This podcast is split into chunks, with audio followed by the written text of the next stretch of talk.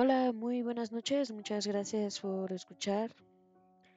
El día de hoy vamos a hablar del capítulo 3 de las claves feministas para la negociación en el amor de la doctora Marcela Lagarde. El amor a partir de la era burguesa.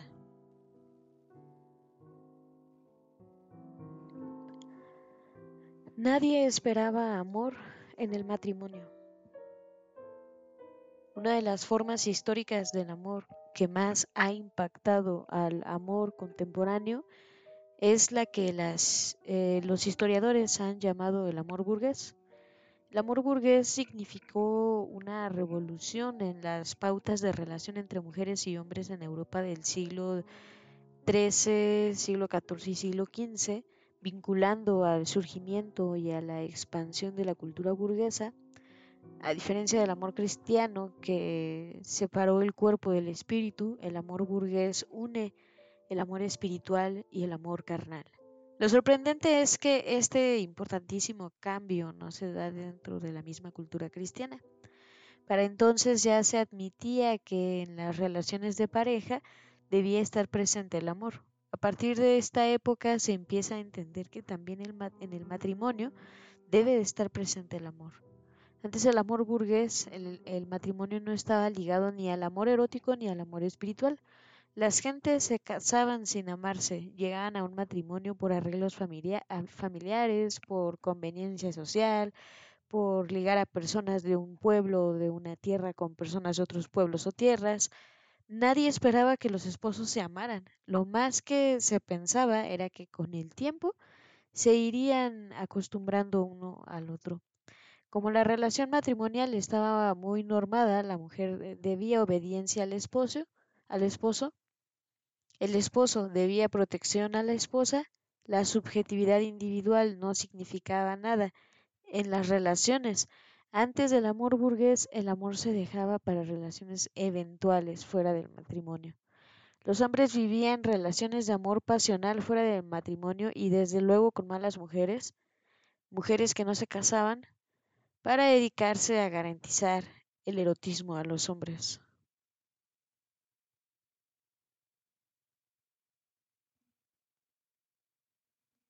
El amor burgués, una revolución histórica. Cuando aparece el amor burgués al inicio de lo que se ha llamado la era burguesa, los patrones cambian y se establece que el amor, el erotismo y la sexualidad deben estar unidos. Más aún que se debe buscar y encontrar a una persona para amarla toda la vida. Juntar en una misma relación la pasión erótica, la pasión espiritual y la convivencia es el modo de amor que genera la cultura burguesa. Juntar amor en el sentido de cariño, atención, benevolencia y generosidad con amor en el sentido de pasión erótica con la convivencia en el sentido de vivir la vida cotidiana unidos y hacer todo esto funcionar a la tarea de procrear fue el desafío del amor burgués. La meta era ser una familia y perdurar en el mundo. El amor se vuelve núcleo de las relaciones de pareja, de las relaciones sexuales y también de la familia. Todo queda articulado por el amor de dos personas, la pareja y la estabilidad familiar. Depende de esas dos personas que deberán amarse toda la vida siendo pareja sexual. Este es el modelo ideal del amor burgués. La nueva sociedad burguesa fomenta otra característica del amor, la comprensión entre los cónyuges. En esa época, cuando la comprensión surge como un valor del amor, y hasta el día de hoy leemos en revistas como Cosmopolitan, ¿te comprende tu pareja? Esa pregunta nos llega desde hace unos seis siglos, desde los inicios de la era burguesa, Junto al respecto como base de las relaciones entre hombres y mujeres aparece otra base, inédita en la historia de Occidente, la comprensión. Hasta entonces nadie esperaba que las mujeres comprendieran a los hombres ni que los hombres comprendieran a las mujeres. La comprensión en las mujeres fue una invención muy importante de la modernidad burguesa. Hoy aún seguimos teniendo el anhelo de comprensión y la comprensión sigue siendo imaginada como una muestra de amor. Y para iniciar un amor todas valoramos profundamente encontrar comprensión y dar comprensión.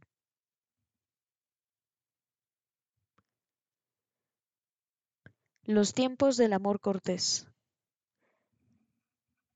Una característica del modelo de amor que inaugura el amor burgués, a diferencia de formas de amor anteriores, es que la pareja sexual, la pareja que experimenta la pasión erótica, debe vivir e, y consumar su pasión en el matrimonio.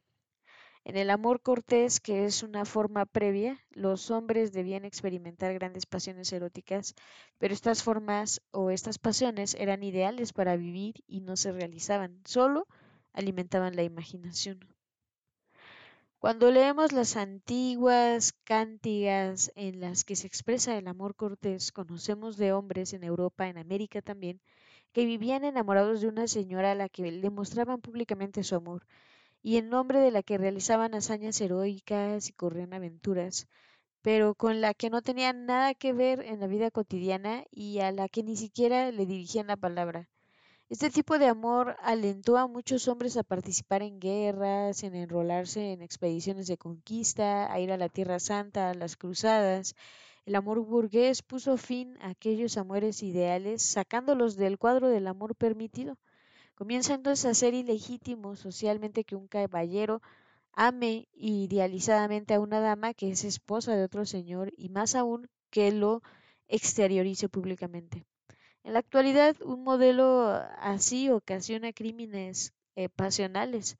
La prohibición social del amor cortés tiene su base en que se impuso en el concepto patriarcal de que las mujeres amadas son propiedad privada de los hombres que las aman.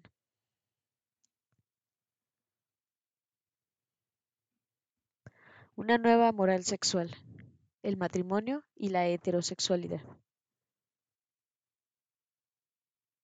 En el amor burgués, el amor erótico se llama así desde entonces, es aceptado y legítimo, y aunque las relaciones siguen siendo pactos familiares, la expectativa comienza a hacer que las parejas se amen y lleguen a realizar satisfactoriamente el eros.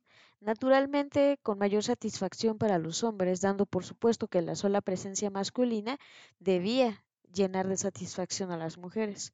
Comienza a extenderse una nueva moral sexual y así se le llamó nueva moral, moral sexual. Esta moral tiene exigencias iguales para hombres y mujeres, mientras la práctica social del amor mantiene las desigualdades. Esta contradicción entre ideología moral y práctica social ha marcado toda la modernidad. La contradicción consiste en que quien ama debe esperar que el otro seguirá las mismas normas de respeto a la moral amorosa y sexual, pero al mismo tiempo se promueve una práctica social de esa moral que es favorable a las mujeres. Hasta hoy, muchas mujeres estamos marcadas por esta contradicción. El amor burgués establece como norma moral el matrimonio. De la pareja y del amor, el amor para toda la vida, también se establece como norma obligatoria la heterosexualidad. La heterosexualidad se constituye en la primera norma moral consolidada en la historia de la modernidad. Queda impreso en la ideología burguesa que el amor heterosexual es el amor natural y que el no heterosexual es amor contra natura. Es en la época de la Ilustración cuando se acuña el concepto contra natura. En la época del amor burgués se comienza a establecer una rígida frontera entre la naturaleza y la sociedad, definiendo que lo natural es lo positivo y que lo que sale de las reglas naturales es negativo.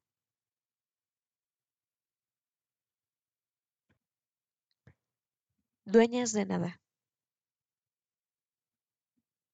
El amor burgués establece que el amor pasión, el amor eros, debe conducir al matrimonio y a la procreación. Esa es la vía legítima y autorizada moralmente para las mujeres y para hombres. Enseguida, la cultura patriarcal fijará las diferencias para las mujeres, queda establecida la regla de la monogamia para toda la vida y para los hombres no. La monogamia establece como pauta fundamental la propiedad de los hombres sobre las mujeres. Es una pauta social solo para las mujeres que durante toda la vida deben llevar el apellido del esposo. Esta forma de propiedad sobre las mujeres ha marcado la historia de todas las mujeres modernas. Según el modelo, cada mujer tiene como destino en la vida hallar a un dueño. Buscarlo y encontrarlo se vuelve un mandato de vida para las mujeres. No se trata únicamente de que la mujer busque un amor, sino de hacer que ese amor sea su dueño. Su dueño jurídica, afectiva, sexual y económicamente. Surgió así una sofisticada forma de apropiación de las mujeres mediante las relaciones amorosas. Franca Basaglia ha llamado a esto la expropiación de las mujeres, una forma de propiedad privada que, interpretada feministamente, es una forma de expropiación. Expropiadas no es que seamos o que no estemos, sino que estamos pero no somos dueñas de nosotras mismas. ¿De qué no somos dueñas las mujeres? De todo lo que hace falta para amar. En primer lugar, no son dueñas de su cuerpo.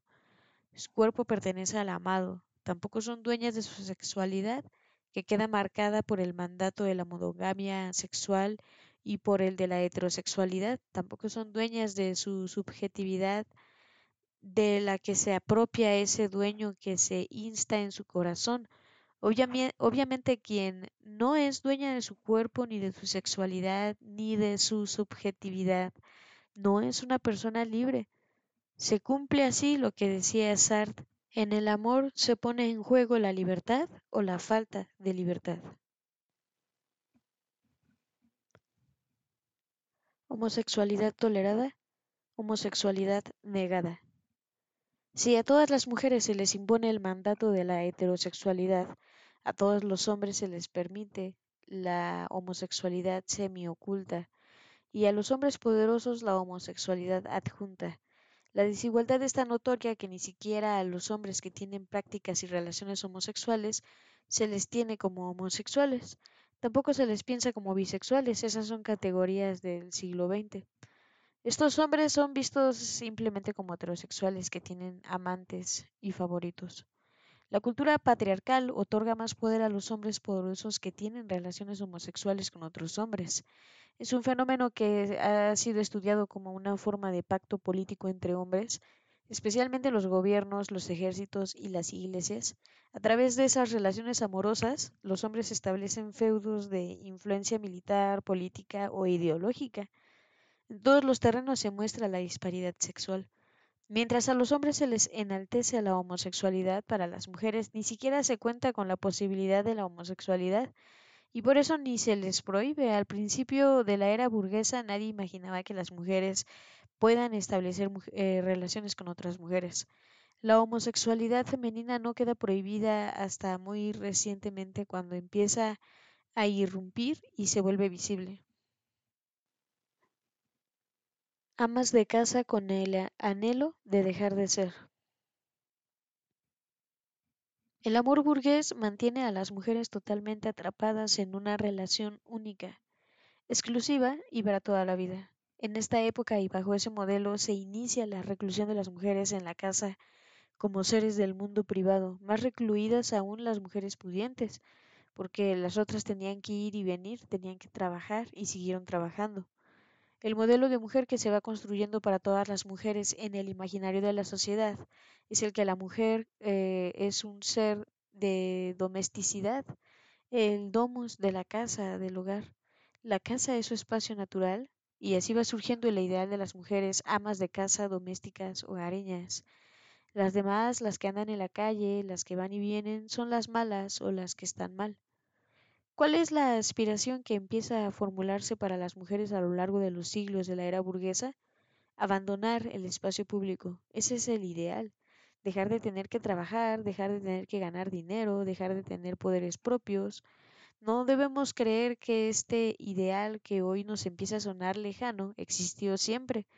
Este ideal se construyó y este modelo se idealizó como el mejor estilo de vida para las mujeres en esta época. Al final, de tanto ocultarse, de tanto desear tener que dejar de trabajar y de ser vistas, las mujeres desearon, anhelaron dejar de ser. Hoy nosotras somos el resultado de la crítica histórica que muchas mujeres de aquel tiempo y de tiempos posteriores hicieron al ideal de dejar de ser que le impuso a las mujeres. A nosotras, las contemporáneas, nos ha tocado recuperar el querer ser y el querer serlo todo, pero hubo una época histórica en que las mujeres desearon que alguien las sacara de la vida pública, del trabajo. el anhelo de dejar de trabajar para cumplir con un estereotipo de ser mujer presentado como el mejor dominó la vida de las mujeres y se extendió a todas las áreas de la vida. Dejar de tener que pensar, dejar de tener que decidir, dejar de tener que participar. Este deseo construido cultural y socialmente logró enclaustrar a miles y miles de mujeres en sus casas, en sus familias y en sus parejas monógamas y eternas. Y bueno, pues hasta aquí lo vamos a dejar por esta ocasión. Muchísimas gracias. Nos vemos hasta la próxima.